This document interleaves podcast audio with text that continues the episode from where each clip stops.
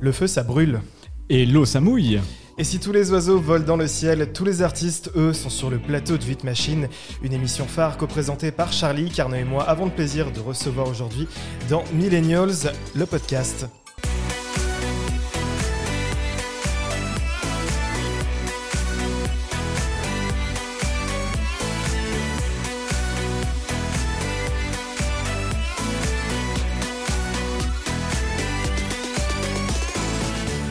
Salut à tous, très content de vous retrouver pour ce deuxième épisode. Toujours aussi motivé Arnaud Plus que jamais. Parfait. On vous avait teasé un numéro très orienté musique, je pense qu'on a tenu parole. Direction maintenant la folle décennie des années 90, une époque pendant laquelle les boys bands, chanteuses à voix et toutes premières stars du rap se livrent bataille pour décrocher les meilleures places au top 50. Et notre invité, qu'on va accueillir dans quelques instants, est justement l'un des meilleurs témoins de ce dernier âge d'or de l'industrie du disque.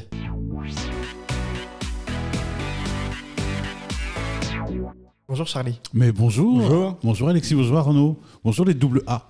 Les double A, c'est pour être un bon pseudo ça. Ouais, effectivement, ouais.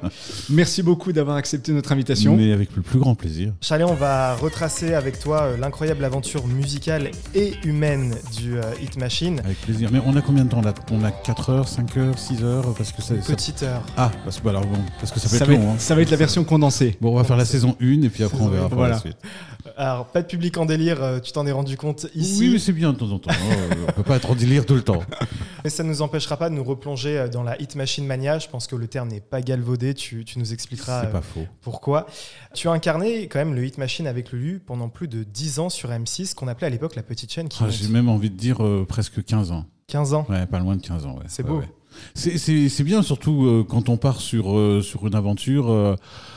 Comme ça, on se dit, bon, ben voilà, on fait une émission et jamais on imagine que ça puisse durer aussi longtemps. Est-ce que c'est juste de dire que le Hit Machine est un petit peu la version francophone de l'émission Top of the Pops? Oui et non. C'est-à-dire qu'en en fait, il faut bien replacer les choses euh, dans leur contexte. C'est-à-dire qu'on arrive euh, euh, à M6 en 1994, hein, à l'époque des, des dinosaures, et euh, euh, M6 euh, nous dit, à travers un, un garçon que je salue et que j'aime beaucoup, qui s'appelle Thierry Bizot, voilà, qu'est-ce que vous avez envie de faire? Alors nous, on, voilà, on est plutôt orienté musique on se dit, bah, on ferait bien une émission musicale, mais on a envie de recevoir des artistes parce que à l'époque, M6, c'est vraiment une- chaîne de clips.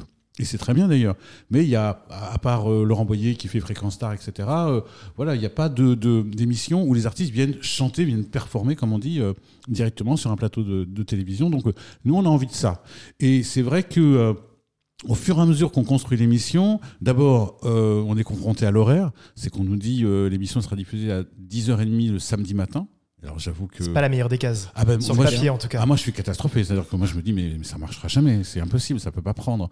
Et, euh, et c'est Lulu qui a la bonne idée, qui dit, bah, on va faire un show du soir le matin. Et donc, on va là, on va s'habiller, on va mettre euh, des cravates, etc. Mais comme on va, on on n'est pas exactement comme les animateurs traditionnels des autres chaînes, bah, on va s'inspirer, effectivement, et là, c'est vrai, euh, des émissions anglaises où ils sont un peu plus fous, ils sont un peu plus colorés, etc. Et donc, euh, on part euh, vers ça, mais sans se dire, on va faire une adaptation de Top of the Pop. C'est vraiment, on s'inspire, en fait, euh, non pas de Top of Du the Pop, format.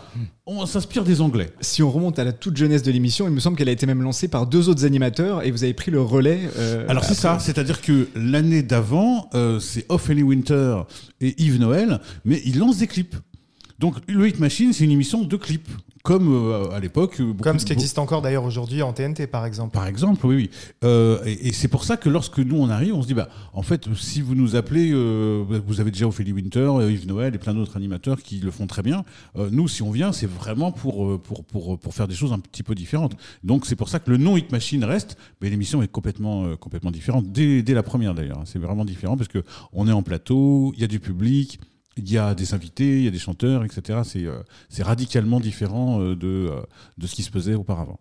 Et du coup, pourquoi Charlie et Lulu? Comment euh, M6 est venu vous chercher pour reprendre ce Mais projet là aussi, c'est des histoires de fous parce que, en fait, vous savez, souvent les carrières, ça repose sur pas grand-chose en fait. hein. C'est sur- surtout des rencontres en fait. Ce sont surtout des rencontres. Et là, en l'occurrence, ben, c'est celle de Thierry Bizot. Et, et je sais pas, je crois que, je crois qu'à l'époque, il m'appelle en me disant, bon ben voilà, moi je viens d'arriver, je vous garantis qu'on va se marrer. Et, on a fait ce choix. Et je pense qu'on s'est pas trompé. euh, d'aller euh, avec euh, Thierry et de construire vraiment l'émission avec lui. Et c'est un garçon, et c'est assez- rare en télé, j'avoue, qui est à l'écoute. C'est-à-dire que euh, j'ai pas le souvenir de Thierry nous disant non. Et tu parlais des plateaux euh, tout à l'heure du Hit Machine. Justement, vous avez reçu les plus grosses stars françaises et internationales. On peut citer bon, Mylène Farmer, Justin Timberlake, Céline Dion, Janet Jackson. Oui, mais ça commence pas comme ça. Ça commence que- pas comme ça, mais c'est quand même la seule émission de l'époque, peut-être avec la Starac, qui a reçu autant de grands noms. Alors je suis entièrement d'accord, mais au début, quand on lance cette émission, il y a déjà encore beaucoup d'émissions de variété. Donc euh, il, y a, il y a Michel Drucker, euh, il y a Jacques Martin encore le dimanche, euh, il y a Sébastien, euh, je ne sais pas si encore Sabatier, mais enfin il y a des variétés toute la semaine et notamment euh, beaucoup sur, euh, sur TF1 et sur France 2. C'était déjà France 2, hein, c'est pas encore... Et, et sur des grandes chaînes qui Et ont sur potentiellement plus d'audience Voilà, que donc, M6 donc à qu'est-ce qui se passe au niveau des maisons de disques? Bah, euh, On les envoie là-bas. Eh ben voilà, on les envoie sur les grosses chaînes avec les grosses émissions et nous on nous envoie euh, voilà du bout des lèvres euh, les artistes en développement. Mais la chance c'est que l'année où on débute, en développement, euh, il y a des gens comme Pascal Obispo, Zazie, Axel Red, ça fait un peu levier et du coup ça nous aide beaucoup parce que tous ces artistes deviennent entre guillemets des stars, vendent énormément de disques. Je pense à Calogero à l'époque qui, a encore des cheveux et qui non mais c'est vrai vous regarderez il avait monté un groupe avec son frère qui s'appelait les Charts et, euh, et ça, ça commençait à fonctionner c'était pas encore la star que c'est euh, que c'est aujourd'hui mais ça nous a beaucoup beaucoup aidé pour euh, pour développer euh, l'émission et effectivement après Effectivement, là, c'est vrai que les maisons de disques, tout d'un coup, ont changé de ton, euh, on était devenus très sympas, et, euh, et on faisait de l'audience. Et donc, du coup, effectivement, on a eu droit euh, à des visites euh, d'artistes euh, internationaux. ouais. Voici avec My Heart Will Go On, Céline Dion, Britney Spears, les Spice Girls, Christina Aguilera, Janet Jackson, Jennifer Lopez, La première, c'était Maria Carey. Et on s'en souvient parce que bon bah Maria Carey qui déboule euh, à la plaine Saint-Denis, vous imaginez bien que ça fait quelque chose. Bon, c'est une histoire que j'ai déjà racontée, hein, mais, mais euh, dans la liste, on a euh, qu'il fallait des toilettes privées pour Maria Carey. Or, je ne sais pas si vous êtes déjà allé à la plaine Saint-Denis. ce sont, enfin, ce sont des anciens hangars, entrepôts euh, qu'on a euh, reconditionnés en, en studio. C'est pas prévu, quoi. Il y a des toilettes pour tout le monde, mais pas des toilettes prévues pour Maria Carey ou pour, pour une star. Donc, du coup, on cherche, on se dit, euh, alors, il y a certains qui disent, et si on prenait des toilettes de chantier? Je dis, bah non, c'est quand même pas très classe. Pas très glam, Ouais, ouais, ouais, c'est c'est clair. Donc on réfléchit et puis on se dit bah voilà. En fait, ce qu'on va faire, c'est que tout le temps Maria Carré sera là.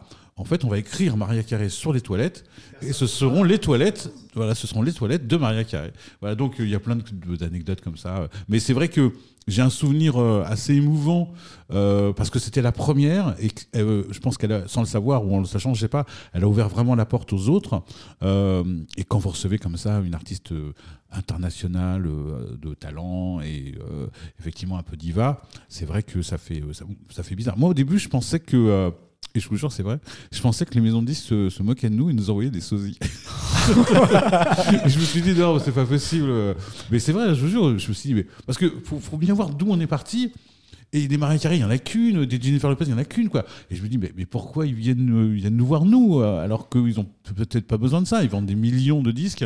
Et au début, je me suis dit, ça doit être une arnaque. En fait, ils nous envoient des sosies et on fait genre, euh, ah, bah, merci Maria. En fait, ouais, elle s'appelle En Simone. plan, en plan large, ça se verra pas. Elle s'appelle Simone et euh, en fait, elle habite à la Garenne Colombe. Non, mais, mais après, évidemment, hein, tout va bien. Mais c'est vrai que ça fait tellement bizarre euh, de se dire euh, on est en train de faire une émission qui fonctionne et euh, qui a l'air de plaire au public et, et- et tous les artistes euh, viennent nous voir.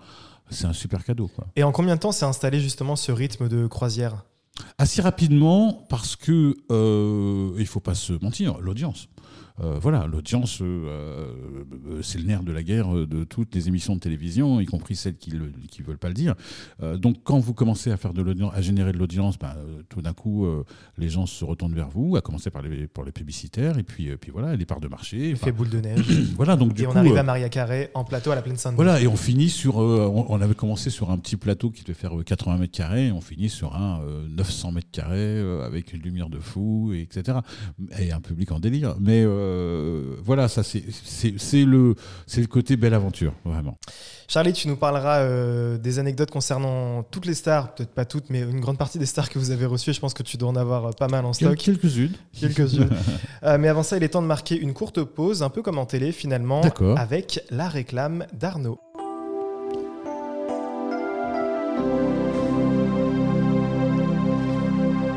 Et je ne me ferai jamais à ce jingle où j'ai l'impression toujours d'être sur le programme érotique du dimanche soir sur M6. Non, mais c'est mignon, c'est mignon, c'est mignon. La réclame d'Arnaud. C'est un petit, un petit peu Très, très antenne 2. Exactement. Oui, c'est ça. Années 70-80.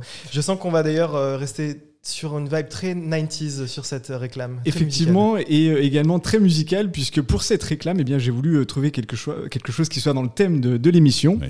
Et je vous emmène donc en 1990 pour retrouver une chanteuse qui, elle, n'est pas passée par le plateau de 8 Machine. Alors, Charlie, corrige-moi si je me trompe. Oui, j'ai nommé Nana Mouskouri. Ah, euh, non. Non. Non, Peut-être non, une non. des seules que vous n'ayez pas eu. Non, non, avec Mireille Mathieu. euh, C'est pas, très- pas trop la cible y a- M6. il y a Vous pas- attendez encore. Non, non, même si on a reçu euh, des artistes, euh, comment je peux dire, euh, de cette génération, mais non, Nana Mouskouri, je n'ai pas le souvenir. Non, non. Alors alors pour ceux qui ont du mal à resituer, je vous invite à faire appel à vos souvenirs d'enfance et à remonter à vos dimanches après-midi pluvieux, quand vous étiez prisonnier chez papy et mamie, coincés entre le repas de famille du midi, qui n'en finit pas, et les derniers devoirs à faire en urgence le soir avant de retourner à l'école le lundi. Nana Mouskouri, c'est cette chanteuse grecque avec des grosses lunettes à monture noire qui trustait les émissions de Jacques Martin sur Antenne 2 pendant les années 80. Un des moments les plus mémorables reste d'ailleurs son passage à l'école des fans, où un des plus jeunes participants lui a fait sa fête à coups de Tu aimes les chansons de Nana Mouskouri? Non, et de Et comment tu la trouves pas jolie. Sympa. Sympa. Quand C'est on est franc. invité, c'est sympa. très sympa. Les enfants sont formidables, Oui, oui, comme dirait c'est Jacques ça, Martin. Tous vos applaudissements. Mais revenons-en à nos moutons. La pub dont je vais vous parler aujourd'hui est une pub pour un produit à l'usage pas toujours glamour, Non. contrairement à la manière dont il est présenté dans celle-ci. On l'écoute.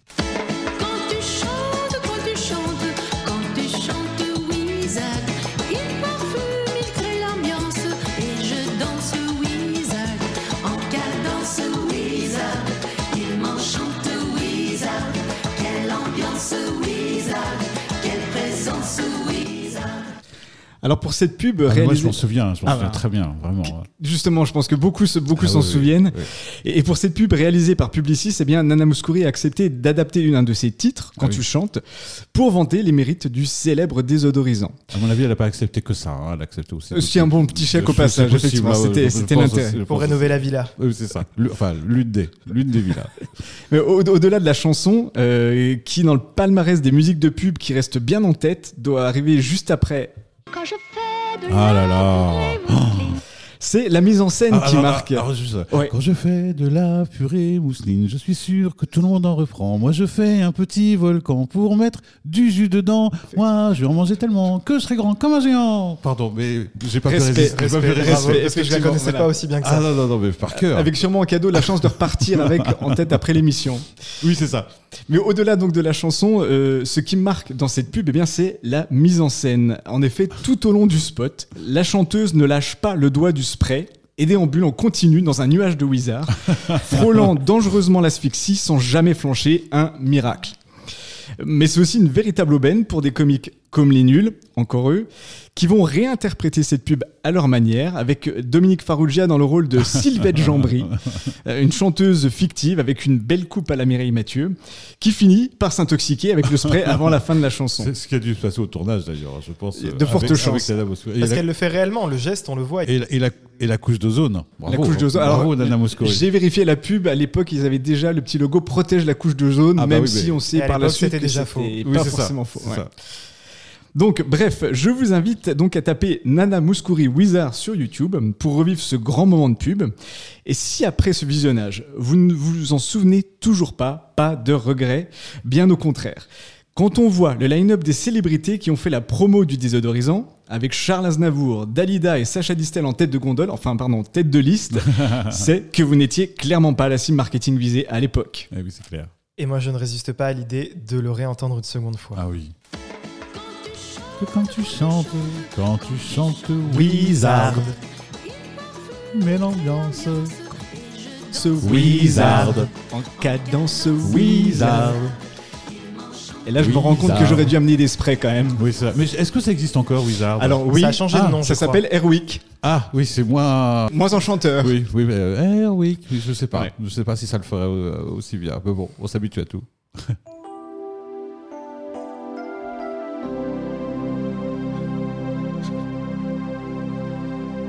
Est-ce que c'est une chanson qu'on aurait pu entendre au Hit Machine, ça? Euh, Wizard Oui.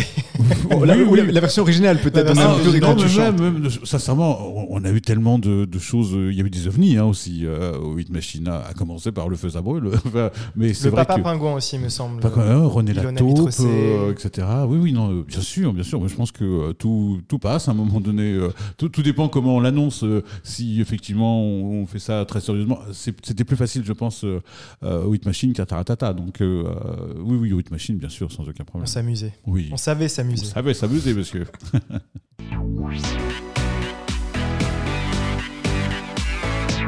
On va partir un peu dans les coulisses euh, d'un enregistrement avec toi, Charlie. Oui. Comment ça se passait à la Plaine Saint-Denis justement? Est-ce que vous arriviez le matin avec un agenda dédié? Est-ce que vous rencontriez les, les stars en amont ou est-ce qu'elles arrivaient au dernier moment sur le plateau euh? Alors c'est- amusant que euh, tu dis ça parce que en fait euh, c'est MC Solar que j'ai croisé il y a pas très longtemps euh, qui m'a décrit le, mieux euh, euh, l'ambiance. C'est-à-dire que en fait nous pour nous c'était comment je peux dire le Hit Machine, c'était comme une fête en fait. C'était comme si on organisait un anniversaire et qu'on avait, on invitait des, gens, voilà, qui, qui, qui venaient. Il y a beaucoup de monde hein, pour un anniversaire, mais c'est vrai que c'était cette ambiance-là. Et, et MC Solar me disait, écoute, moi j'adorais venir au Hit Machine parce que l'ambiance commençait déjà dans les coulisses. C'est-à-dire qu'à peine arrivé, ça rigolait, euh, il y en a qui jouaient au foot, euh, dans, le, dans, les, couloirs, euh, voilà, il y avait les maquilleuses, les, coiffeurs, voilà, il y avait une vraie, vraie ambiance. Euh, alors, je sais pas si c'est euh, nous qui l'avions créé, etc. Mais enfin, voilà, il y avait une espèce d'ambiance à la fois euh, MJC, colonie de vacances, émissions de télé. Enfin, tout ça se mélangeait un peu. Et du coup, voilà, il y avait, voilà, il y a une ambiance. Alors, c'est vrai que quand il y avait des artistes internationaux, il y avait quelques consignes parce que on parlait de Maria Carey, on parler de Jennifer Lopez ou, ou même de Mylène Farmer. Voilà, ce sont des artistes, on leur tape pas sur l'épaule quand ils arrivent. voilà, donc il y a des consignes. Très entouré aussi, pour certains. Ah bah oui, Maria C'est 35 personnes. 35 Euh, personnes. Voilà. de- Plus Une, une classe enti- ouais, ou une classe entière. Voilà, Jennifer Lopez, euh, c'est pareil. euh, voilà, c'est 35. euh, je crois que le record, je crois que c'est Lauryn Hill avec, ils étaient 45. Et, euh, et à un moment donné, euh, on apprend qu'ils ont faim et, euh, et ils, ils voulaient, euh, comment dirais-je, déjeuner euh, McDo. Euh, tous. Et on a envoyé un assistant qui a fait la liste. Je ne sais pas si vous imaginez la- Le enfin, nombre de liste, combinaisons disponibles. La, la- la liste pour 45 personnes, euh, je crois qu'il est devenu fou. Mais, euh, mais oui, c'était ça. Pour, pour revenir sur, sur l'ambiance, il y avait une vraie ambiance bon enfant, vraiment. Et c'est ce qu'on me dit souvent. pour avoir fréquenté quelques plateaux récemment, c'est pas tout à fait la même chose. Voilà, c'est c'est- différent, c'est moins, c'est moins rigolo, quoi. Enfin, voilà. Mais nous, c'est vrai qu'on on se marrait déjà dans les, euh, dans les coulisses, euh, les répétitions. euh, Enfin, et après, il y avait, il y avait le plateau, on rigolait encore. Donc, c'était quand même sympa. Et, et dans ce contexte, est-ce qu'avec Lulu, vous avez gardé des liens avec certains des artistes que vous avez accueillis dans l'émission? Bah, J'ai l'impression, oui, parce que euh, il y a à la fois les artistes qu'on a connus, et il y en a beaucoup. Euh, donc, euh, je pense à Obispo, euh, par exemple, que j'ai vu très récemment. Alors, alors petite parenthèse, donc j'arrive, je le croise, donc il me saute dans les bras, on s'embrasse. C'est vrai que ça fait quelques, quelques temps qu'on ne s'était pas vu. Et je vous dis pas ce qu'il m'a dit à propos de Lulu en me disant, il est où ce petit? Bip. Et, euh, et voilà. Et quand ils se sont vus, euh, ils ont repris exactement euh, les mêmes imbécilités qu'ils faisaient. Mais deux gamins, quoi. Et, et- et j'avoue que jamais j'ai vu Obispo comme ça. Et il nous l'avait dit d'ailleurs. Il avait dit, vous m'avez réconcilié avec la télévision. C'est-à-dire que euh, il est extrêmement détendu quand il est avec nous. Voilà, parce qu'il sait qu'il n'y a pas de piège, euh, on rigole des mêmes bêtises, euh, etc. Donc, euh, donc euh, voilà, c'est c'est très, c'est très particulier ces, ces relations qu'on peut avoir avec, avec, avec les artistes. J'ai assisté Ah. quand j'étais ado, Oui. donc il y a quelques années. Non, je- non, il n'y a pas si longtemps que ça.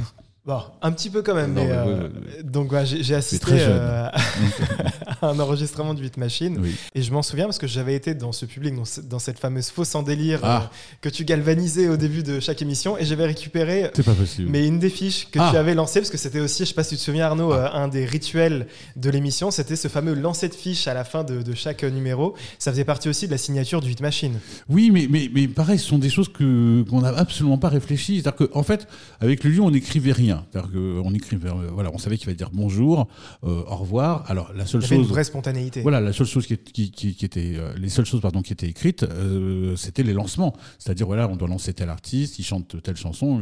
Et puis euh, comme dans plein d'émissions, euh, souvent, vous savez, à la fin, il y a des espèces de confettis. Parce que nous, on n'avait pas les moyens. Donc, on s'est dit, on va acheter, nos acheter les fiches. Et c'est vrai qu'à Diva, ça fait très joli. Ça fait, euh, voilà, donc c'était une espèce de signature. Mais ce sont vraiment des choses qui sont extrêmement spontanées, qu'on n'a pas euh, prévues euh, du tout. euh, euh, voilà, comme de, de donner les disques au, au- au- au public, euh, comme la signature, je m'appelle Charlie, je m'appelle Lulu. Je m'appelle toujours Charlie. Et je m'appelle toujours Lolo, voilà. MC. Pour les machines. Ah, le samedi, en compagnie d'un public en folie. Le samedi, en compagnie d'un public en folie.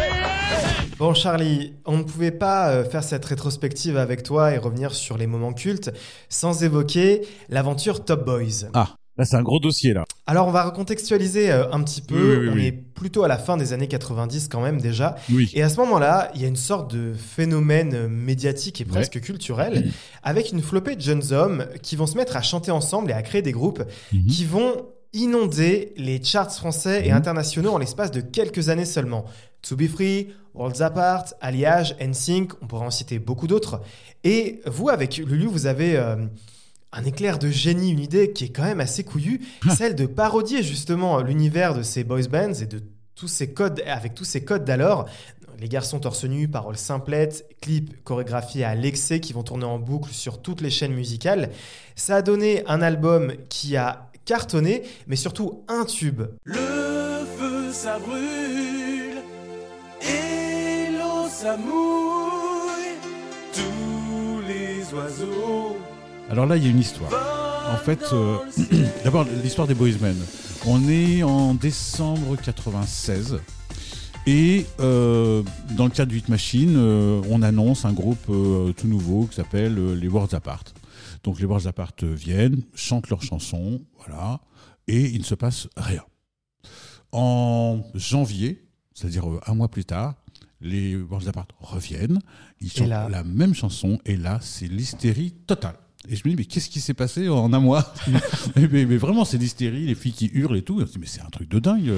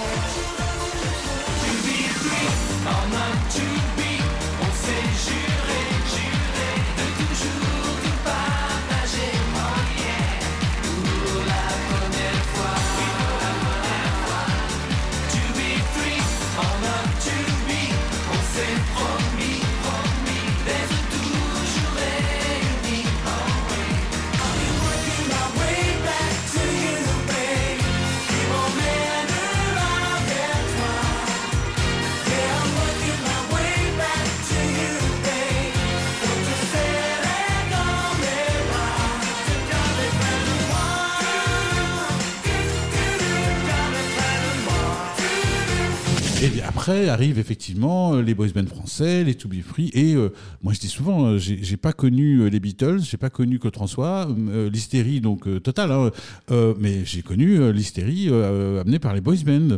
C'est-à-dire les, jeunes filles qui arrivent à 8h du matin pour une émission qui se tourne le soir ou l'après-midi, qui, qui suivent les garçons partout, enfin, qui envahissent le plateau. Enfin, mais j'hallucine de voir tout ça. Il y a aussi les cris, parce que moi je rentre chez moi, j'ai des acouphènes, que je me dis c'est pas possible hurler autant et aussi longtemps. Et voilà, et donc euh, on en rigole et, euh, et ça se passe bien. Et il se trouve que euh, en, en sortant d'une émission avec euh, Lulu, on est en train de se changer, et je me dis ah, tiens, et si on faisait une parodie, mais pour l'émission en fait, de, de tous ces groupes, mais voilà, plutôt que d'en parodier un, on va, on va parodier plutôt le, le mouvement Boys Band. Et puis voilà, et donc. Et, et donc là, l'idée est tout simplement de l'interpréter en plateau, en fait. Exactement. Ouais. L'idée, c'est on le fait en plateau, on rigole et fin On de l'histoire. Et fin de l'histoire. Bon, et on le fait. Et ça fait marrer tout le monde, le public rigole, etc. Fin de l'histoire. Sauf que Lulu et moi, on part à New York euh, pour, je sais plus, tourner un truc. Et Thierry Bizot, encore lui, Encore lui. euh, m'appelle et me dit écoute, euh, j'aimerais que vous fassiez, on va faire un, un dance machine spécial boys band, il est pas fou, hein, à Bercy. Et euh, ce serait bien que vous fassiez quelques plateaux, vous co-présentiez avec les animateurs de, de l'époque. Et on lui dit oui. Et je lui dis, mais tu te souviens euh, de notre chanson euh, qui parodiait les boys bands Ça tombe bien, faisons-le là. Et il me dit, non, non, les garçons, euh, là, les Doucement, gens. doucement. Non, ouais, les gens, ils, ont, ils payent leur place. Donc, si c'est pour se moquer des. Voilà, ça va pas le faire. Et, et comme nous, à l'époque, on est un petit peu frondeur, hein, on dit, bah non, on s'en fout, on le fait quand même. Mais on décide quand même de le faire à la fin. Parce qu'on ne sait jamais. on sait jamais comment les choses peuvent se passer. Et, euh, et c'est ce qui se passe. Donc on fait les plateaux, etc. Euh, Merci, vous êtes là, gna gna gna, etc. Ça hurle, mais vraiment du début à la fin. Et on annonce euh, David Charvet, je me souviens, euh, char- charmant garçon sympathique. Et nous, on est censé passer juste après. Et c'est ce qui se passe. On arrive, on chante Le Feu ça brûle. Et Bercy, c'est 17 000 personnes qui reprennent. Et Bercy s'enflamme. Voilà, et complètement. Et, euh, et là, je me dis, mais qu'est-ce qui se passe, quoi? Mais toujours, euh, voilà, euh, toujours dans la rigolade. Et en sortant du plateau, il y a le, le patron de Sony de- à l'époque qui dit, bon, bah, maintenant, il faut faire un disque. Et je lui dis, bah, moi, je sais même pas comment. Moi, je sais comment on fait la promotion des disques, mais je sais pas, moi, euh, comment on chante sur un disque et comment on, le- vend. Et euh, il me dit, ah, je m'occupe de tout, euh, etc. Et j'en parle à Thierry Bizot, qui me dit, ah bah oui, mais non, si tu fais un disque, ou si vous faites un disque, vous le faites avec nous. Et voilà. Et comment l'histoire s'en va. Et, et donc, mais on le fait. Là, on est, tout, on est encore dans la rigolade, on est encore dans le délire. Euh, euh, le patron d'M6 Interaction, c'est Régis Ravanas qui dirige aujourd'hui RTL. Et voilà, et on rigole en se disant, bah voilà, on va bien se marrer. Et puis on, on pense pas une seconde que ça puisse être un, un- un hit, que ça puisse Que ça puisse se vendre, que les Ah, gens achèteraient. le- on n'y pense ouais, pas C'est une c'est pas seconde. l'objectif de départ. Voilà, ouais. c'est euh, lorsque on commence à recevoir, enfin, à ce que M6 Interaction nous dise, euh, bah, voilà, on en a vendu 2000 dans la journée, euh, 3000, euh, voilà. Et puis je me souviens, Qui m'appelle un jour, qui m'a dit, bon ben là, on en, on en vend 11 000 par jour. Et à l'époque, on le rappelle, c'était des ventes physiques. Hein. Oui, C'était pas du effectivement, il stream. pas de- il fallait aller faire et la démarche, d'aller acheter le disque. Et, je, et voilà, et, et je me rends, je me rends pas bien compte. Je me dis, mais 11 000 par jour, ça arrive 11 000 personnes. Et voilà, et que, voilà comment ça, ça s'enflamme et combien, comment on devient à l'époque disque d'or. on fait une tournée, etc. Enfin, voilà, on fait le casino de Paris pendant trois jours euh, en première partie du groupe Et, euh, et- et- voilà, donc euh, on, on a vraiment été à fond euh, dans cet univers des boys bands, mais c'était sympa, c'était vraiment sympa. Eux étaient plutôt très sympathiques pour la plupart, vraiment. Euh, pris dans une espèce de tourbillon. Qui les euh, dépassait un petit je l'ai peu. dépassé un peu, mais ce qui est, ce qui est un peu normal parce que vraiment c'était la folie. Et, euh, et voilà, mais je n'ai pas le souvenir de, de mauvais moments passés avec eux, hein, qu'ils soient français, anglais euh, Américain aussi. ou américains. Euh, Boys. exactement.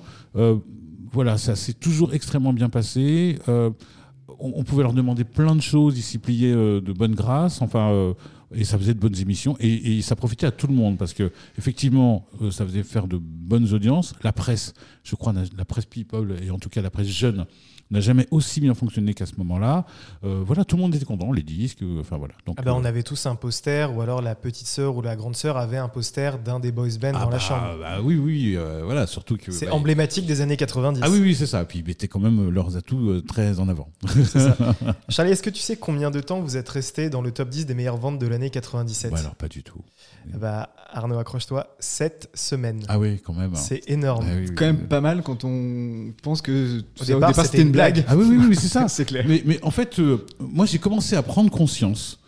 Euh, j'ai un ami euh, qui s'appelle Marc-Olivier Fogiel qui m'appelle pendant les vacances et qui me dit Écoute, Charlie, je ne sais plus où il était, dans le sud de la France. J'ai loué une maison à côté d'un camping. Et il me dit, il joue ta chanson à peu près 200 fois par jour. Je ne peux- je dis, ça n'arrête pas. Je n'en peux, plus. peux plus. Je n'en peux plus. Je crois que je vais partir. Il dit, j'en peux plus. Et, et déjà là, je me suis dit, tiens, c'est quand même bizarre parce que effectivement, donc si on si on est dans les campings, si on passe dans les campings, c'est que la chanson commence à devenir euh, très très populaire. Euh, si ma, ma boulangère aussi m'a beaucoup étonné parce que euh, j'allais acheter mon pain et puis euh, puis un jour j'arrive et elle me dit. ah ouais, bonjour. hein. Je dis bonjour. Et elle me dit la baguette, c'est pour moi. Et je suis ah, là, il est en train de se passer se passe des choses, chose. des choses bizarres. Alors c'est intéressant parce que finalement, en mode présentateur, elle l'avait pas proposé, mais il a fallu Non. passer le, au statut de chanteur C'est pour, ça. euh, pour avoir la baguette C'est gratuite. c'est Ouais. ça, c'est ça, exactement. Donc, Une le- chanson, une baguette. Voilà, le, conseil que je pourrais donner à tous les animateurs en herbe, c'est de devenez chanteur et, Et vous aurez un- du pain gratuitement. voilà, Certains exactement. l'ont fait d'ailleurs, Koé, etc. Oui, bien sûr, bien sûr. Michael Youn. enfin, Non, mais de toute façon, la euh, la France, c'est le pays aussi des, des parodies. hein. Il y a toujours eu euh, des, des- des parodies, il y a toujours eu, euh, euh, enfin voilà, euh, des chansons pour rigoler. Ça n'a pas empêché euh, ni Léo Ferré euh, d'exister, ni Jean Ferrat, etc. Mais c'est d'ailleurs c'est un des rares pays, je crois, où euh, on peut se permettre ça. hein. En France, on écoute de tout et c'est très bien comme ça. C'est vrai qu'il y avait une sorte de grand écart artistique, je me souviens sur le plateau du Hit Machine où il pouvait y avoir du rap suivi par des chansons justement très dance. Mmh.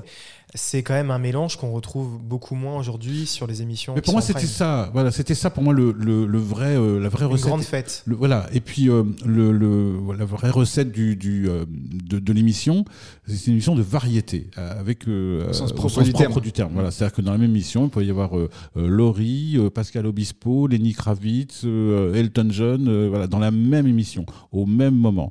Et, euh, et ça, ça c'est vraiment, euh, à mon avis, euh, aujourd'hui très difficile à faire. Mais pour nous, à l'époque, euh, c'était génial. Mais c'est vrai qu'on on se retrouve avec des programmations. Moi, je regarde de, de temps en temps euh, avec ma fille qui se passionne maintenant pour, euh, pour les années 90 parce qu'elle n'a pas connu, euh, donc ça la passionne. Et, euh, et très souvent, elle me piège et elle me dit Ah, vous avez reçu un tel Et je lui dis Non, je crois pas. Non, non.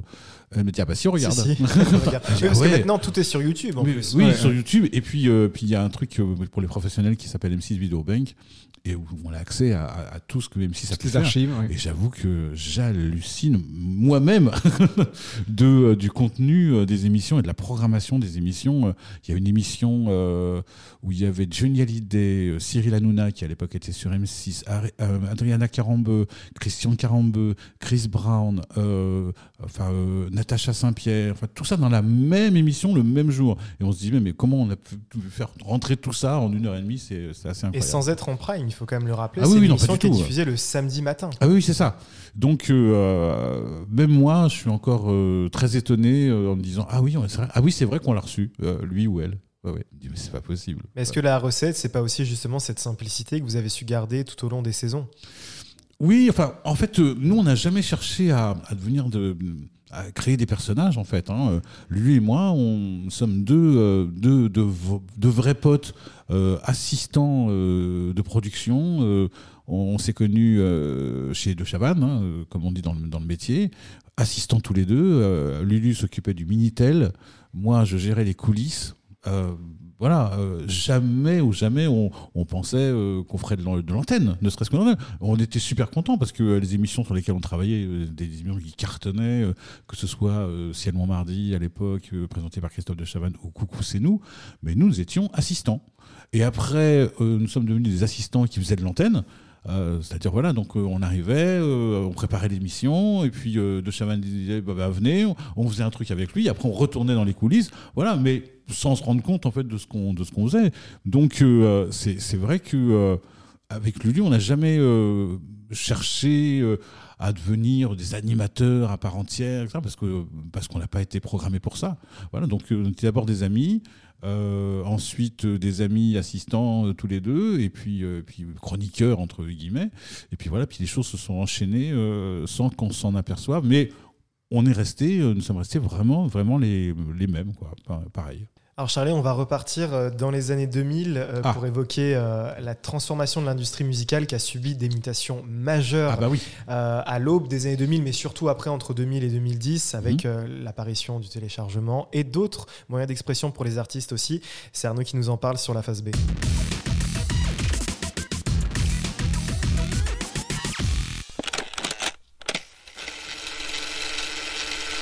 Alors pour cette phase B, je vous invite à remonter le temps pour retourner au début d'Internet et potentiellement, on en parlera un petit peu plus en détail après, au tout début de la fin du 8 Machine. Mais on est quand même très loin en amont. Le temps de lancer la connexion et nous allons retourner en 2003, année de la création du tout premier portail communautaire, euh, Caram non presque Euh, musical, ah musical mm, Euh, commence par un M. Ça finit par un E. Euh, Je ne sais pas. MySpace. Ah, bien sûr, bien sûr. Alors fondé aux États-Unis, MySpace est un réseau social qui va devenir en l'espace de quelques années un acteur incontournable de l'industrie de la musique. À son apogée en 2009, il sera même le deuxième site internet en nombre de connexions, Ouais, avec plus de 230 millions d'utilisateurs. c'est dingue ça. Donc, mais comment expliquer ce succès? Alors, la recette, elle est plutôt simple, mais comme toute bonne idée, il fallait y penser. Conçue pour connecter les gens entre eux, la plateforme propose un système de pages personnalisables où chacun peut se présenter et mettre en avant ses centres d'intérêt. Ça rappelle un petit peu Facebook Oui. avant Facebook. Les musiciens vont y voir une occasion en or pour faire leur propre promo et même partager gratuitement leur musique grâce à un player intégré sur le site. Très rapidement, MySpace devient un vivier de jeunes talents qui côtoient des artistes déjà confirmés et indépendamment de leur statut, tous profitent de la plus grande force du site, le réseautage. Imaginez le cercle vertueux. D'un côté, vous avez des musiciens qui font leur promo gratuitement et en quelques clics auprès de millions de personnes à une échelle mondiale. D'ailleurs, c'est bien souvent eux-mêmes qui assurent le community management sur leur page Mhm. en répondant directement aux messages de, de leurs propres fans, ce qui est plus vraiment le cas au- aujourd'hui, enfin, ou très rarement. De l'autre, vous avez justement ces fans, toujours plus nombreux, qui font eux aussi la promo de ces artistes sur leur propre profil auprès de leurs amis, en relayant les dernières actus de leurs chanteurs et groupes favoris, les concerts à venir, etc. Et cerise sur le gâteau, vous avez les maisons de disques qui viennent faire leur shopping sur le site pour dénicher de nouveaux talents. Et parmi ces Happy Few, eh bien, on va retrouver euh, parmi les plus connus Lily Allen, Sean Kingston, Calvin Harris et Adele. Ah bah, Déjà. Déjà. ouais, oui, excusez du peu. Alors MySpace n'est bien sûr pas la seule plateforme à servir de tremplin pour de nouveaux artistes. En Europe, au début des années 2000, peoplesound.com propose Ah un oui, concept original qui se situe entre le label indépendant et le téléchargement gratuit. Et le principe est le suivant. Les artistes et groupes soumettent leurs meilleurs titres à peoplesound.com. S'ils sont retenus, le site leur réserve une page personnalisée où les internautes peuvent télécharger gratuitement deux titres au format MP3 et éventuellement commander des CD sur mesure. Donc de son côté, l'artiste reçoit une avance d'environ 1000 francs et 50% des bénéfices. Alors en France, une artiste très connue va tirer son épingle du jeu grâce à People Sound. Charlie Alexis, la main sur le buzzer. Oui. Née en 1982, je suis une chanteuse française qui a fait les beaux jours de Machine où j'y ai fait ma toute première apparition en 1997 avant de percer réellement en 2001 avec mon premier hit intitulé Près de moi, je suis, je suis... Laurie. Laurie. Bravo Charlie. Donc effectivement, Laurie, euh, qui après s'être fait rejeter par toutes les maisons de disques euh, qu'elle avait démarché avec son producteur, eh bien se tourne vers People Sound pour y diffuser son premier single qui sera téléchargé 15 000 fois en deux mois, ce qui lui permettra finalement de décrocher un contrat avec Epic. Bref, que ce soit MySpace ou People Sound, le constat est sans appel. Avec l'émergence de ce nouveau type de site, la promotion des artistes glisse progressivement de la télé vers les médias sociaux, alors qu'en parallèle, la consommation de musique se digitalise de plus en plus, sur fond de téléchargement souvent illégal, Mhm. euh, via des plateformes comme Napster, Audio Galaxy Exact. ou Emule, pour ceux qui s'en souviennent. Oui. La moyeur aussi. Ah, j'ai pas connu celui-ci. Oui. Oui, oui, oui, si, si, ça existait. Alors c'est le début de la crise du disque Mm. et l'industrie musicale va devoir se réinventer pour survivre. Mais quelques années plus tard, voyons le bon côté des choses, c'est cette crise qui a ouvert la porte à iTunes, Deezer et autres Spotify, dont nous pourrions difficilement nous passer aujourd'hui, et qui nous a surtout laissé une foule de souvenirs pleins de nostalgie. Rappelez-vous, quand vous passiez votre temps au rayon disque du supermarché, à écouter les derniers hits avec ces gros casques pendant que vos parents faisaient les courses, ou quand, planté devant la télé, vous attendiez la diffusion du dernier clip de votre chanteur préféré. Le doigt prêt à appuyer sur le bouton enregistrement de la télécommande du magnétoscope pour pouvoir le repasser en boucle ensuite. Je sais pas pour vous, mais moi je dois avouer que ça manque un petit peu tout ça. Mais c'est vrai que c'est- c'est c'est ce qui a changé en fait, c'est que euh, voilà. euh, Je viens de effectivement- prendre un coup de vieux. Mais oui, mais moi aussi. monumental. Parce qu'effectivement, on attendait euh, voilà, le, le- le clip, euh, c'est exactement ça, pour pouvoir l'enregistrer. euh, alors qu'aujourd'hui, effectivement. On se euh, sert sur YouTube. Bah oui, oui, dès qu'on veut voir quelque chose, hop, tout on est l'a instantané. Eh oui, c'est ça.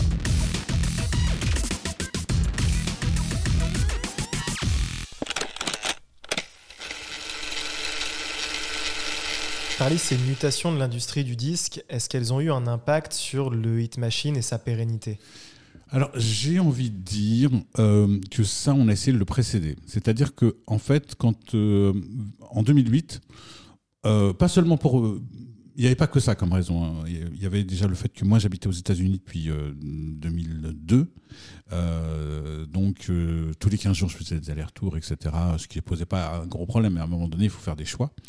Euh, donc il y avait ça. Et on a senti avec Lulu, il y avait deux problèmes. Il y avait effectivement la crise du disque, où on s'est dit attention parce que euh, les artistes américains, bah, du coup, vont moins venir. Donc là, là-dessus, on Moins s'était- d'argent, donc on s'était pas trompé. Et puis il y avait une autre chose euh, qui est arrivée quasiment au même moment, enfin qui est, qui est arrivée un petit peu avant, euh, c'est la TNT. Et on s'est dit que mécaniquement, de toute façon, voilà, on allait perdre des points, peut-être de plus rester leader, etc. Donc comme je disais tout à l'heure, moi j'étais assistant de bon nombre d'animateurs connus. Euh, j'ai toujours vu, euh, enfin souvent vu, l'année de trop, ou la saison de trop, ou le concept On de le trop. sent généralement. Voilà. En tant que téléspectateur, on le ressent. Voilà. Donc nous, on le sent, euh, eux, moins. Et, et j'ai toujours eu peur de ça, en me disant attention, parce que là, c'est génial, tout le monde euh, euh, crie au génie en parlant du Hit Machine, c'est top, etc. Mais si tout d'un coup, on fait plus tout à fait la même émission, c'est-à-dire que si on, on reçoit moins d'Américains, moins d'Anglo-Saxons, euh, donc on va faire peut-être moins d'audience, etc. Les gens vont s'en apercevoir. Et euh, moi, je préfère qu'ils disent euh, ah c'est dommage, euh, ça n'existe plus, plutôt que oh, Et- et, encore de s'arrêter eux, pendant euh, que la, la fête voilà. passe son plein, que Voilà, d'attendre que ça donc, en euh, donc euh, ça, plus ça, plus ça, plus ça, vous amène à un moment donné à prendre des décisions.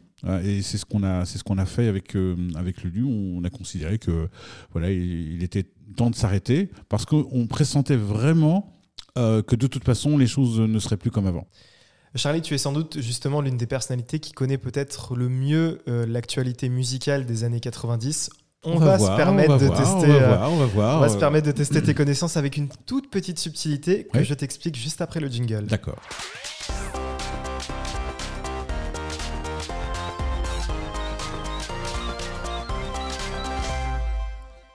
Vous en avez des jingles. Alors, ce n'est pas la fête foraine, contrairement à ce qu'on peut croire euh, sur le jingle. Non, on dirait un jeu vidéo. L'indice est dans le jingle, effectivement, C'est d'ailleurs. ça. On n'est pas loin des Ah. jeux vidéo. ouais. D'accord. Alors, on a mixé deux univers Ouais. qui devraient te parler la musique des années 90 Mhm. et l'univers du jeu vidéo, puisque cette rubrique s'appelle le Chiptune Blind Test. D'accord. Donc, euh, j'ai préparé, et tu vas jouer face à Arnaud, Oui. un petit blind test. Ouais, Et on va voir. euh, Oh, je sais pas, on va voir, on va voir. Oui. Il y a quelques pièges, certaines sont beaucoup plus faciles que d'autres. Je vous laisse découvrir la première. Dès que vous avez la réponse, Oui. je veux le nom de la chanson. Pas forcément l'artiste, mais le nom de la chanson. Oui. C'est parti. Chanson des années 90 Oui. Pour l'instant, je ne sais pas. Ah. Oui. Euh... Seven, Seven. Seconds Parfait, ouais, c'était ça. Bien joué. Seven Seconds de Youssou meilleure vente de 94. Et Néné Chéri. Exactement. Meilleure vente de 94, donc année de lancement euh, du Hit Machine. Exact. Un point pour Charlie. Préparez vos buzzers, ça risque d'aller très vite. Attention. Euh, Euh, la la SketchUp. Alors là, on est en Suisse, c'est ah, que tu dit exactement en même ah. temps. Ah, deux, tu laisses le point à oui, Deux points pour Charlie. si je peux me permettre. Tu as dit le titre. C'est vrai, c'est vrai. Alors, on a dit tous les deux, mais j'ai dit assez réré. Ah Un deuxième point pour Charlie. Meilleure vente de 2002. Oui, mais ça, je me souviens aussi, pareil, euh, quand elles, une folie quand incroyable, elles sont venues, c'était euh, l'effervescence totale, incroyable. L'émeute. Oui. Ah, Loubega. Loubega. Mais laquelle euh, Mambo Number 5 bravo. Non, non, non, mais euh, le point va à Arnaud. Ah, Arnaud, Oh, ça fait 2-1. La prochaine, attention. Ah oui. Euh, On est reparti en Europe là. oui, oui, Ozone. sûr, Ozone. Euh, Dragostea Tate. Oui, bien, oui, c'est ça. Exactement. Tate. C'est- ça. Non, titre. Tate. C'est. Ouais, sur, ce, Oui. sur ce fameux avion Haïdouk. euh, et le fond vert, le fond vert du clip magnifique. 2004 quand même. Meilleure Ouais. vente de 2004, ça a inondé pareil les, Ah les, non, mais- les chaînes de radio, enfin tout, on entendait partout. Au début, je pensais que c'est une parodie. Mais ça aurait pu. Ça je aurait je pu, pense que ça il, l'était pas, il me semble avoir lu quelque chose comme quoi c'était peut-être même au départ une parodie des chansons un peu pop de l'époque. Mais je pensais que c'était ça. Et puis après, ils ont. Puis, euh, ça a été- là aussi, c'était un, un raz de marée. Bon, 2-2. 2-2. Et tout se resserre. Tout, tout va se jouer attention, sur euh, la dernière, non, du coup. Et c'est la dernière qui arrive C'est la dernière qui arrive. Attention, et attention. là, ça va, ça va se jouer euh, à très peu de choses, ah, malheureusement. Attention.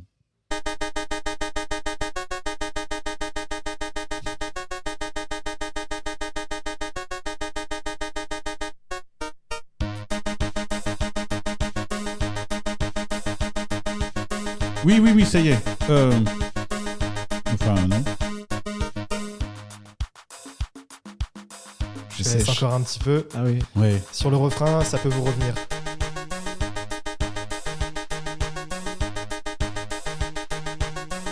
Euh... Ah, mais je. La Macarena. Oui, Macarena. Oui. Je vous avais dit que ça vous reviendrait Ah, sur le oui, refrain. oui, c'est ça, c'est ça. Ouais. Alors, il y avait, pour tout vous dire, il y avait d'autres versions qui étaient beaucoup plus simples, mais je voulais éviter que vous trouviez ça en une demi-seconde. Ah, ouais, non, mais ah, là, bien. mais mais c'était réussi pour le coup. Oui, bravo, bravo. Macarena. Bon, Ben, bah, euh, Arnaud a gagné. Arnaud a Ouais, gagné. je pense qu'on peut partager la victoire parce qu'on était quand même pas loin pour la Macarena. Je pense qu'au même moment, on a réagi. Donc, Allez. Merci, ouais, Arnaud. C'était C'est- un, honneur de jouer fair contre, play, euh, fair play, en Charlie. ouais. Merci beaucoup. On entérine un Mathieu nul, du coup, bravo à tous les deux. Ouais.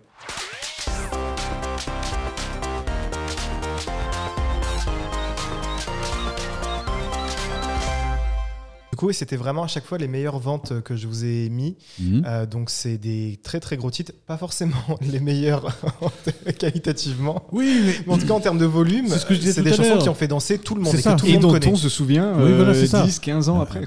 la, Macarena, souvenez-vous, en plus, euh, je pense que c'est Avec la danse de Mia Fry qui va. Oui, la fameuse, euh, etc. Mais pareil, euh, Macarena, c'est un succès mondial. C'est-à-dire que tout d'un coup, tout le monde se, se met à chanter, à danser la Macarena. Il y a d'ailleurs euh, deux versions euh, de la Macarena. Il y a euh, deux groupes différents qui la chantaient, etc. Donc, euh, imaginez, au, au- au niveau des ventes de disques, c'était c'était énorme. On vendait des wagons de disques à l'époque. Et aujourd'hui, on stream. Tu l'as dit, le Hit Machine est un format qui est resté très très populaire. Est-ce que tu n'aurais pas euh, quelque chose à nous annoncer sur euh, une soirée qui arriverait prochainement Bah, écoutez, sur oui, la TNT euh, bravo, je vois que vous êtes très bien informé. Euh, bah, en fait, euh, il y a une émission euh, qui s'appelle Génération Hit Machine et euh, que nous présentons avec, le, avec Lulu pour notre. Le euh, retour du duo quand même en Oui, télé. oui, oui, c'est ça. C'est le, oui, c'est la première fois qu'on revient en télé. euh, en duo. Toujours Charlie Et je m'appelle toujours Lulu. Aujourd'hui en compagnie d'un public en Lors d'une soirée événement, retrouvez sur scène les stars et les tubes incontournables du Hit Machine. En exclusivité, les L5 C'est la fête ce soir On veut revoir le Hit Machine, hein, on est d'accord. Hein. Et revivez les meilleurs moments de l'émission culte qui a vu défiler les plus grandes stars de la planète.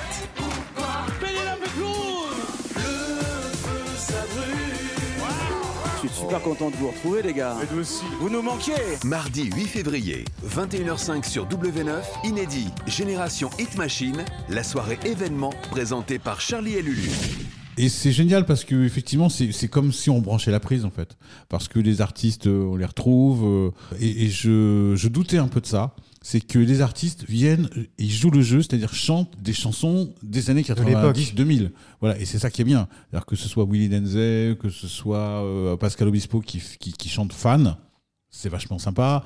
Euh, Garou qui vient chanter Belle euh, parce que il se souvient et on, et on en parle un peu dans l'émission que euh, la comédie musicale a été lancée et ça fonctionne pas.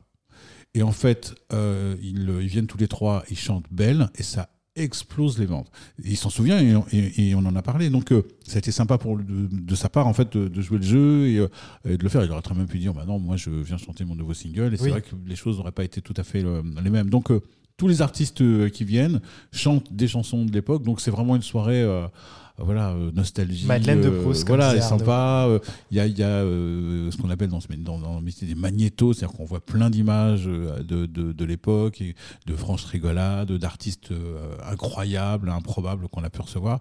Et je pense vraiment que les téléspectateurs Retrouveront leurs voilà, qui, qui aimaient le Hit Et- et les Machine, émotions de l'époque. voilà, en Ouais. tout cas, vont retrouver euh, bah, euh, tout ce qui a fait l'ADN du Hit Machine de l'époque. Et peut-être que les gens qui avaient 20 ans à l'époque vont aussi faire découvrir le Hit Machine à leurs enfants. Mais oui, oui, oui, et, et c'est- amusant parce que dans le public, euh, il y avait euh, des, des- des jeunes enfants euh, qui étaient là et, et je les voyais taper des mains sur des chansons que forcément ils ne connaissaient pas.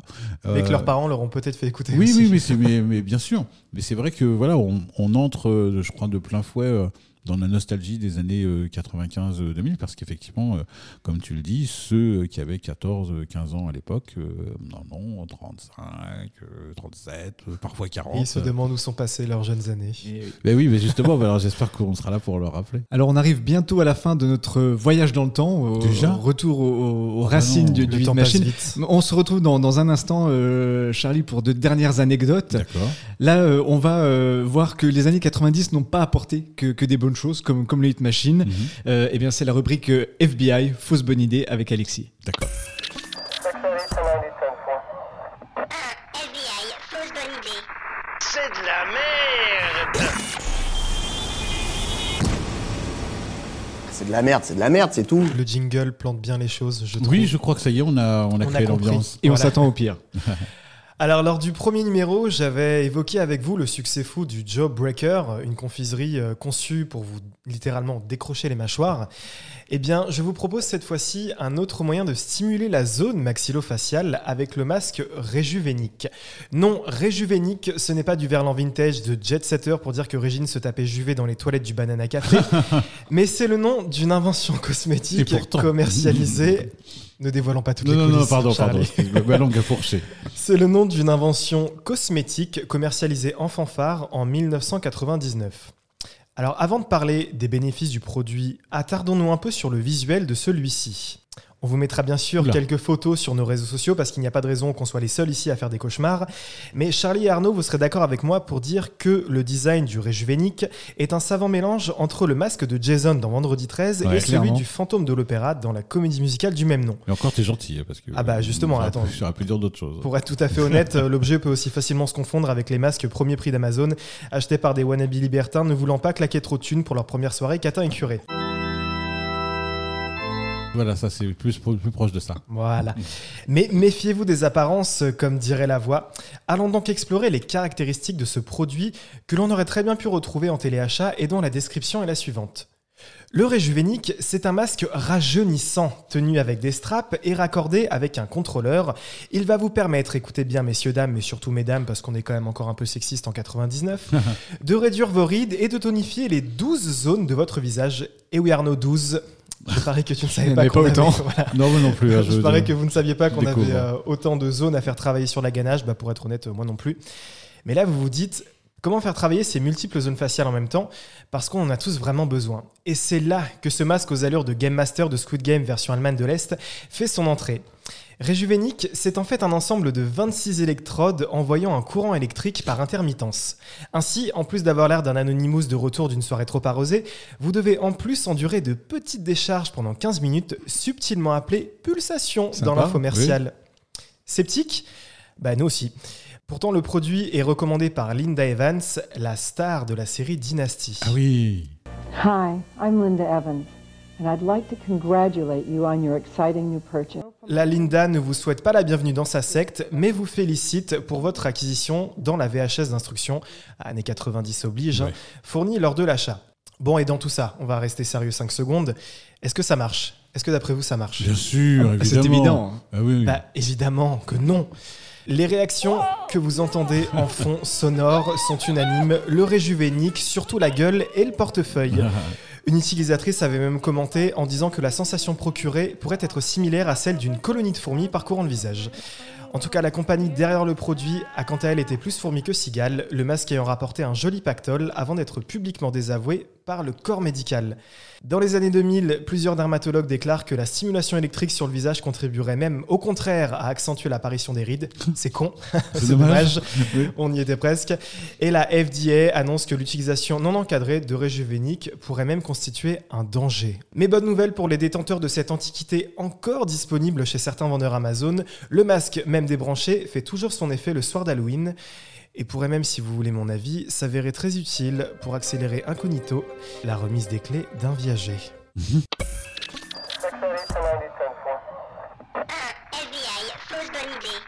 C'est de la merde C'est de la merde, c'est de la merde, c'est tout. On est d'accord que c'est définitivement de la merde. Alors c'est définitivement derrière, mais, mais, mais le, le produit, en tout cas les, les gens derrière ce type de produit ont su l'adapter à son époque, puisque j'ai encore vu passer il n'y a pas si longtemps que ça, et Paris Hilton en faisait euh, la Ah. promo sur ses médias sociaux, Voilà, voilà. Euh, son successeur qui fonctionne avec des LED, et Oui, là c'est la magie des couleurs, si on met une couleur bleue ça fait un effet euh, tenseur, une La couleur, couleur- rouge ça détend. Et puis La ça couleur, fait, moins, la ça fait moins peur Voilà. que les électrodes avec le gel qu'on Exactement. doit Donc appliquer. euh, effectivement, alors reste à savoir si c'est efficace, je reste sceptique, mais non, en tout cas non, le masque non, est toujours là. pour moi, l'escroquerie reste la même, c'est juste la star qui change, en fait. hein. Alors Charlie, du coup, on va bientôt se quitter, mais on aimerait quand même terminer Ah, avec je- quelques je- petites anecdotes. Je ne pars pas sans mon masque. hein. Ah, Il t'attend juste derrière la porte, Ah, dans très le bien, noir. très bien, je vais au cadeau. Euh, on aimerait quand même se quitter avec euh, quelques dernières anecdotes. Hmm. Euh, un jour, dans, dans la longue liste des artistes qu'on qu'on nous annonce, on nous dit euh, Barry White. Donc la grande limousine arrive, mais comme dans les films, hein, la limousine arrive, euh, etc. La porte arrière s'ouvre Et là, et on voit la, la, la botte de, euh, de Barry White. Et hop, la botte, il remet son pied dans la, dans, la, Ah. dans la voiture, dans la limousine, et il claque la porte. Bon. Et l'attaché de presse, la voiture s'en va. De presse revient vers nous et nous dit voilà, euh, Barry White, euh, ce matin, a voulu se défriser les cheveux, il s'est brûlé le, le cuir chevelu, euh, il a très très mal à la tête, il ne viendra pas. et on se regarde, on se dit bah, euh, ah bon, Euh, ok, bon, euh, et voilà, et donc euh, bah, on l'a- vraie on excuse l'a- ou faux prétexte selon toi? Non, je pense que c'était vrai. C'était vrai Non, c'était vrai parce que la veille, en fait, je crois qu'il était au Grand Journal. Ça s'était très bien passé. Et euh, non, non, c'était une, euh, c'était vrai. Et donc, euh, je dis fièrement que nous sommes euh, les seuls à avoir reçu euh, Barry White Sur un le- parking. sur le Sur parking, un parking. euh, voilà. De la plaine Saint-Denis. Exactement. euh, voilà, donc j'en suis pas peu fier. Bon, comme maintenant il n'est plus avec nous, euh, on le recevra plus jamais. Mais euh, voilà.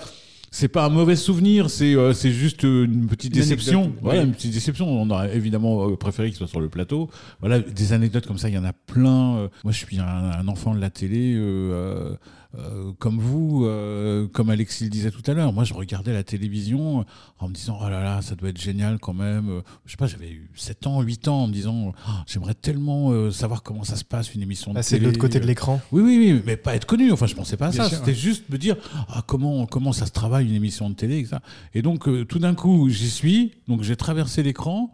Et, et, euh, je reste quelque part un peu euh, l'enfant qui a regardé par, euh, par, la- fenêtre, et je reste un peu spectateur quand même des, émissions que je présente, hein, ce qui peut être euh, paradoxal, mais donc du coup, quand je vois tout ça, je me dis waouh, c'est dingue, quoi. C'est une chance inouïe. Et je sais pas encore que quelques années plus tard, on parlera encore du Hit Machine et que je viendrai vous rendre visite et qu'on en parle.